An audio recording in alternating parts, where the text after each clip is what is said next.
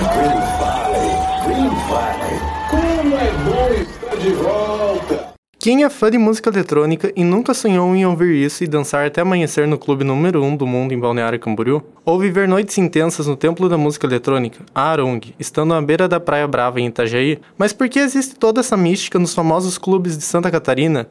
Thiago Melchior, meu convidado e um dos maiores storytellers de música eletrônica e host do podcast rádio show Radiohead, voltado à cena musical, explica. O lance é que Santa Catarina acabou se tornando um grande polo da música eletrônica, porque vários clubes que ao longo dos tempos foram se provando clubes icônicos, lendários da nossa cena, acabaram começando por aí, né? Se você for ver o Arung tem mais de 20 anos, o Green Valley está aí há muito tempo também. Dali a pouco tem um El Fortin, Itajaí. Agora, mais recentemente, a gente tem um Surreal Park, que é do Ratier, que abriu o Surreal depois que ele saiu do Arung. Ele também esteve envolvido ali. O, o é um cara que há 23 anos tinha aberto o The Edge. Então, assim, são os caras que hum, construíram a nossa cena eletrônica quando tudo era mato, né?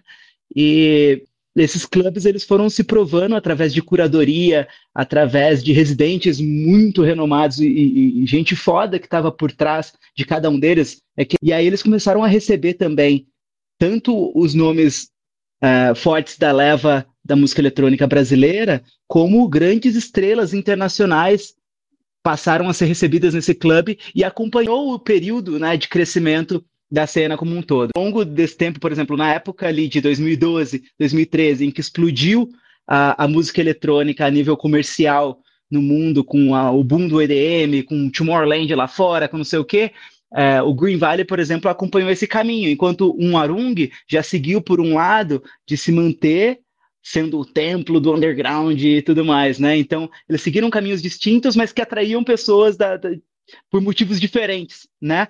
E e o Green Valley acabou crescendo e entrando no, no gosto, por ser um super clube que, num, num, padrão que não existia no Brasil, né? Hoje você tem um, um Laroque que é incrível, mas o Laroque é muito recente perto do Green Valley. E o Green Valley foi entrando nos top 100 clubes do mundo ali, uh, da, da DJ Mag, né, por exemplo, e foi número um por vários anos e e se manteve ali no top 10 por muitos anos consecutivos e continua até hoje. Hoje é 3. É, independentemente de, de, você levar a sério ou não a premiação, você entende que é um clube muito relevante e muito valorizado pelos artistas internacionais e pela cena lá fora. E a galera quer vir para cá e quer vir tocar. E aí você vê isso sendo comprovado num line-up igual tá tendo agora nesse fim de ano, em que no Green Valley você vê nomes tipo de Tale of Us,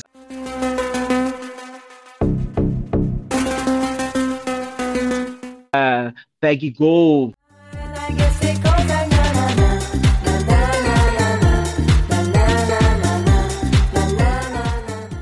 Art Bat.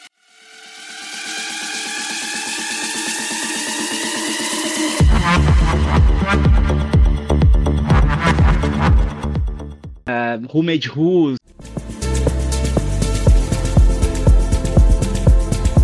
Só uns caras gigantes, Boris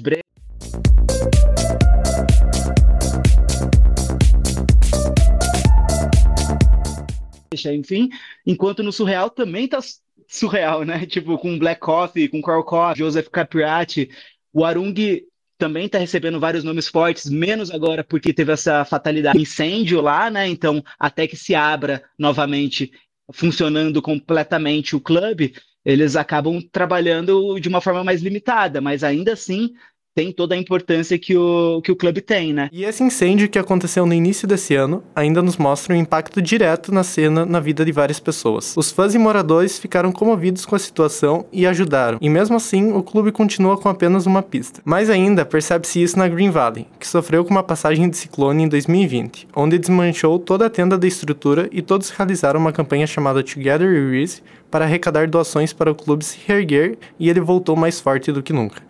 Isso mostra que a população já entendeu o impacto desses espaços na difusão cultural e artística do Estado. E é por isso que Santa Catarina é um exemplo quando se fala em cultura clubber de música eletrônica, não só no Brasil, mas no mundo inteiro.